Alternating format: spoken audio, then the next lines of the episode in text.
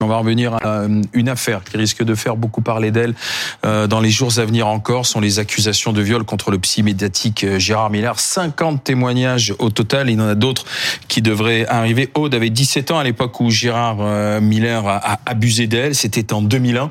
Elle s'est confiée à BFM TV et elle a raconté ce qu'elle a subi.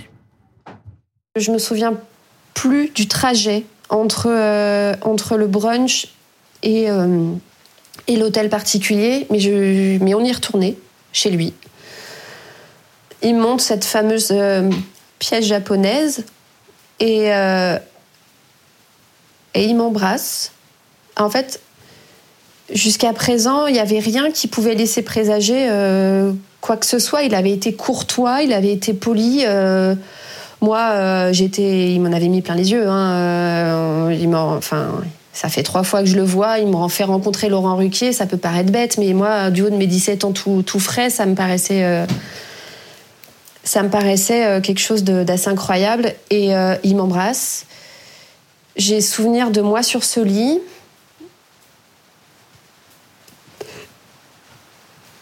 J'ai le souvenir qu'il en, en baisse, baisse son pantalon?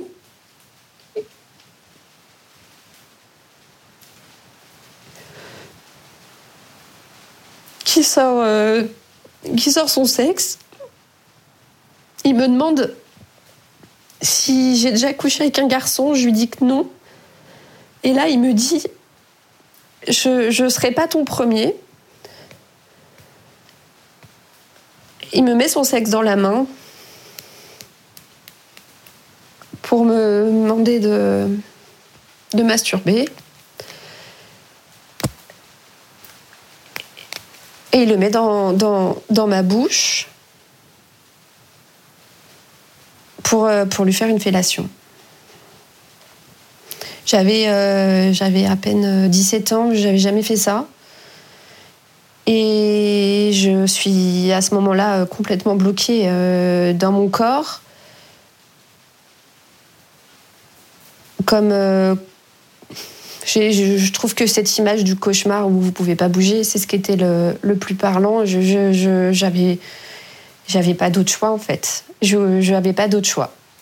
Voilà, au 17 ans, au moment des faits, Gérard Miller en avait plus de 50. Euh, c'est donc un nouveau témoignage qui s'ajoute à tous ceux déjà recueillis. On va en parler justement avec Karine de Ménonville.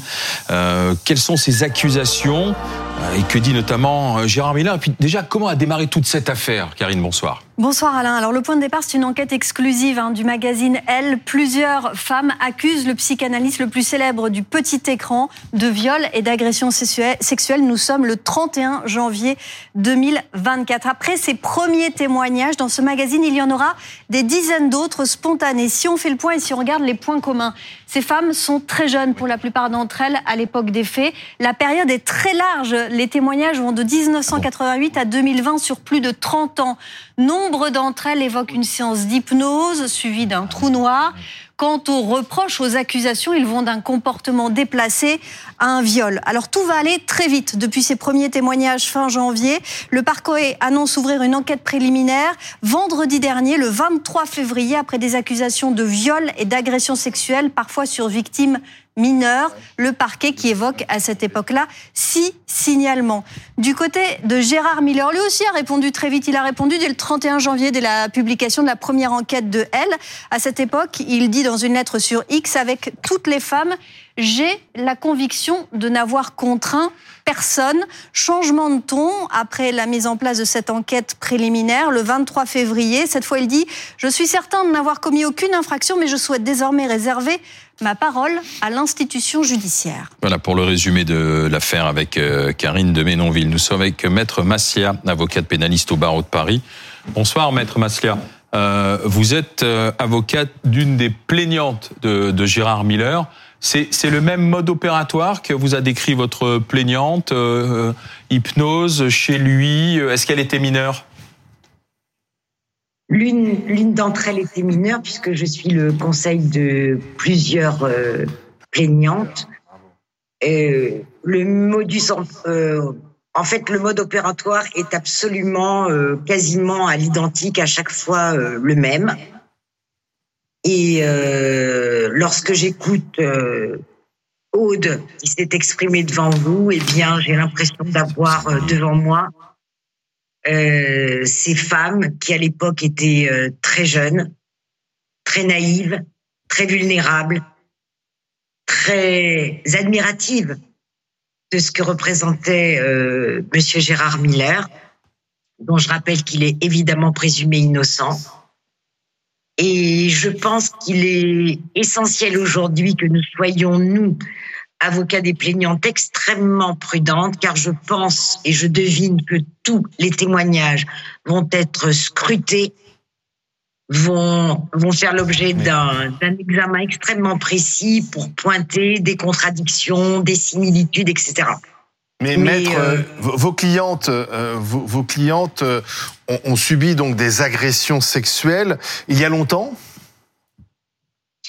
Certains faits sont prescrits, d'autres ne le sont pas, fort heureusement, étant précisé que ceux qui sont prescrits le sont de très peu et que ça fait un petit peu mal au cœur et mal au ventre de devoir annoncer à des plaignantes qui ont eu le courage de parler que malheureusement, euh, évidemment que c'est important pour elles symboliquement, que c'est important aussi pour les autres, que ça soit une forme de crédibilité dans le mode opératoire, dans les conséquences absolument terribles que ces femmes euh, ont subies. Il faut bien comprendre qu'aujourd'hui, toutes ces femmes ont une vie brisée, ont une vie brisée. D'accord, maître, mais pourquoi euh, parle-t-elle maintenant?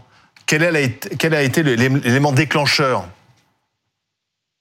Je pense que la parution euh, dans le journal euh, Elle de cette enquête a été quelque chose de déterminant parce qu'elles disent de manière unanime que c'était un secret, que c'était une douleur qui était très enfouie et qu'elles attendaient finalement quelque chose qui se passe tous les jours. Et il faut bien comprendre que le rapport de force n'est absolument pas égalitaire. En tout cas, à leurs yeux, vous avez quelqu'un de puissant, vous avez quelqu'un probablement d'ailleurs de tout puissant. Ça veut dire qu'il peut employer des moyens juridiques, financiers euh, que la plupart n'ont pas. Mm. Et il y a cette forme d'emprise qui a perduré euh, dans le temps. Donc je pense que c'est pas un phénomène de mimétisme, mais je pense que la première personne qui a eu le courage de s'exprimer, finalement, a ouvert la porte à beaucoup d'autres. On ne se sent plus seul, c'est ça C'est qu'on on se dit, bah tiens, ce qui m'est arrivé, d'autres l'ont vécu. on se dit le cauchemar que j'ai vécu, qui peut sembler euh, incroyable, eh bien, si aujourd'hui je l'exprime, je peux avoir une certaine crédibilité et on, on ne me traitera pas, pas de, de manipulatrice, de menteuse ou de vouloir régler euh, des comptes euh, par personne interposée ou a posteriori. Il faut bien comprendre que la victime enfouit systématiquement ses secrets et que c'est au détour parfois d'accidents de la vie que les choses arrivent ainsi. Pauline Rovna, le témoignage euh, d'Aude hein, qu'on a entendu et qui a été recueilli par BFM TV est à la fois euh, euh, fort et, et- et choquant. hein. C'est une jeune fille de 17 ans au moment des faits euh, qu'elle décrit. Euh, Gérard Miller, qui, rappelons-le, est présumé innocent, avait 53 ans.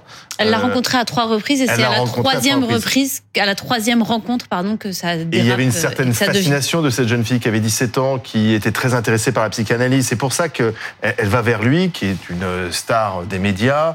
Euh, et et c'est- là où on voit effectivement la, la- la puissance, L'emprise. enfin en Mm. tout cas le pouvoir que peut exercer un homme beaucoup plus âgé, qui pourrait être son père, euh, et qui en plus a effectivement ce pouvoir de la parole, ce pouvoir médiatique, euh, cette séduction aussi qu'il exerce. Alors, ce qui est intéressant, c'est la ligne de défense de Gérard Miller aussi, qui, euh, Karine l'avait rappelé, niait formellement qu'il avait contraint qui que ce soit, euh, mais qu'il Oui. avait admis quand même que, étant un homme de pouvoir, il y avait un rapport inégalitaire qui s'était, euh, qui existait objectivement dans ces relations. il reconnaît toutes ces relations sexuelles, et pour lui, ce sont des relations sexuelles consenties. Et il dit surtout que c'est un rapport inégalitaire avec des femmes plus jeunes que lui. Mm. Donc ça, c'est assez intéressant. Moi, ce qui me frappe le plus dans le témoignage de d'Aude qui a été recueilli donc par Alexandra Gonzalez et Étienne Grelet, c'est ce phénomène d'amnésie. Et c'était une question que je voulais poser à, à l'avocate de, de la plaignante aussi, et peut-être à, à vous, maître. Alors peut-être à, Est-ce que- à Madame est-ce Par- que, à Maître Pardo qui n'a pas encore parlé. Visiblement, c'est c'est que c'est quand même un, un- un phénomène maintenant reconnu et identifié et qui est propre à de nombreuses victimes.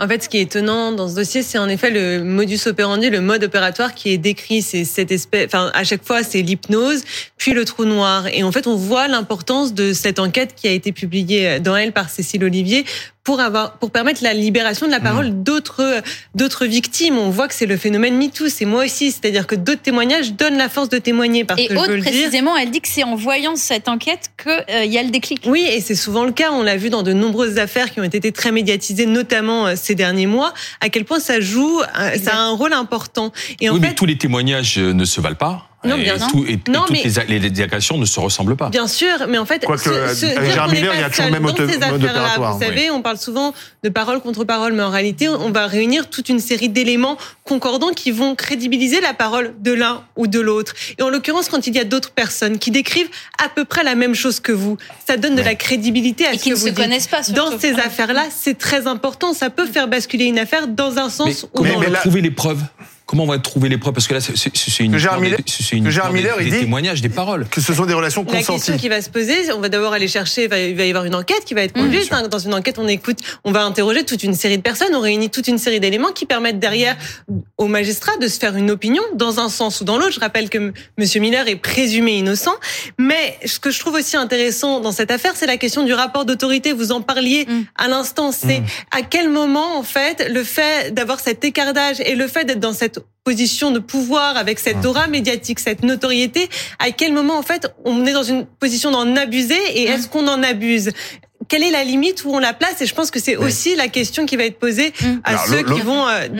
étudier ce dossier. L'autre grande question, c'est la prescription. Parce que on parle de faits qui remontent à 2001. Alors là, les, faits dénoncés. 17 ans oui, mais alors là, les faits dénoncés par Aude ne sont pas prescrits. Je parle sous votre contrôle. Elle a 17 mmh. ans. Et donc, elle avait jusqu'à, à partir de sa majorité, elle avait 30 ans pour dénoncer. Donc, elle avait jusqu'en 2032. Elle le fait en 2024.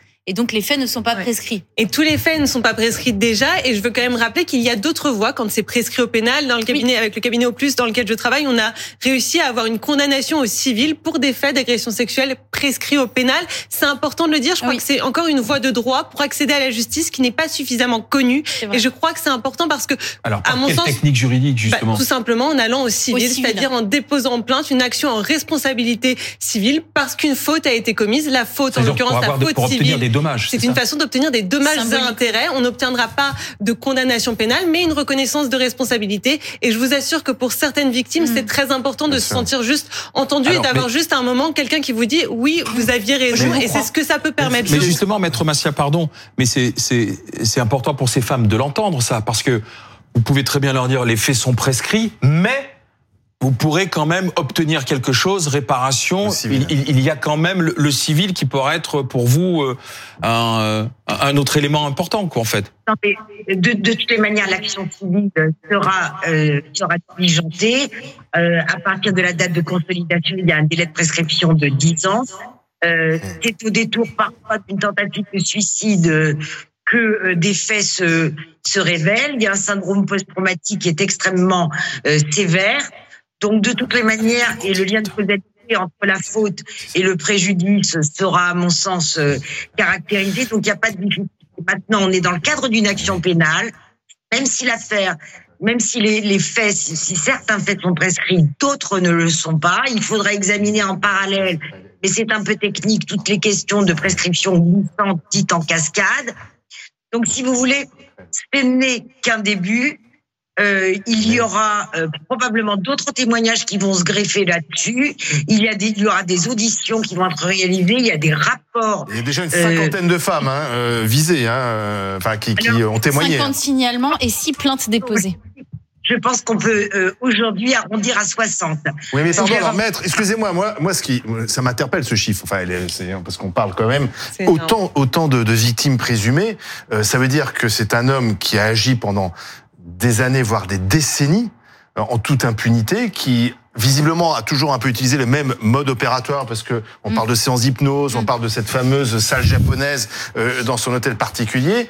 Comment Bah, se ça fait-il je, je termine et je pose la question à, à Maître euh, Ma- Massilia. euh, comment comment se fait-il que pendant ces décennies, euh, il a pu justement euh, continuer euh, en toute impunité, euh, alors qu'en plus il rencontrait ses victimes euh, publiquement, euh, même sur des plateaux de radio, de télévision, euh, avec d'autres personnes, des témoins. C'est ça qui est assez effarant, pardon, dans, dans cette histoire. Alors, je partage votre point de vue, c'était parent, mais il n'y a rien de surprenant. Je vous rappelle quand même qu'il y a un rapport d'autorité et de force qui était quand même très établi, qu'il y a une différence d'âge qui est majeure, que c'est la plupart du temps, c'était des, des jeunes filles qui se déplaçaient sur le plateau, donc elles étaient finalement recrutées sur le plateau euh, lors d'émissions de télévision. Donc, monsieur faisait son marché, en tout cas, selon leurs déclarations. Ensuite, il y a des stratégies, il y avait des stratégies qui ont été opérées. Donc, je ne vais pas rentrer dans les détails parce que je pense que ce serait contre-productif dans l'intérêt de nos victimes.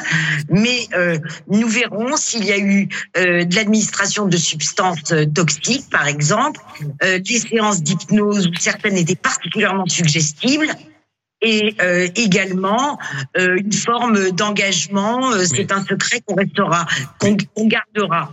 Maître Mais une question complémentaire, pardon, justement à ce propos, parce que comme le disait Olivier, et une espèce d'impunité, mais Bah. je vous posais la question clairement, y a-t-il des gens qui savaient autour de Gérard Miller et qui se sont tus? Est-ce qu'il y a d'autres noms qui ont été cités, par exemple, par euh, les plaignantes dont, dont, dont vous vous occupez? Aude a signé et, des- et, euh, et qu'il faudra à ce moment-là établir d'autres responsabilités. Je pense qu'il y aura des auditions qui seront nécessaires, notamment euh, sur ces sur les plateaux où euh, il semblait acquis et assez amusant d'ailleurs aux yeux de certains que Monsieur faisait son marché euh, pendant les pauses euh, de publicité. Donc le, le, aujourd'hui, il y a le silence peut-être de certaines personnalités euh, qui interrogent. À l'instar de beaucoup d'autres dossiers dans ce type de d'affaires, oui. Bien sûr. Merci, Maître tous. Massia, merci Maître Pardo, Pauline Revenat.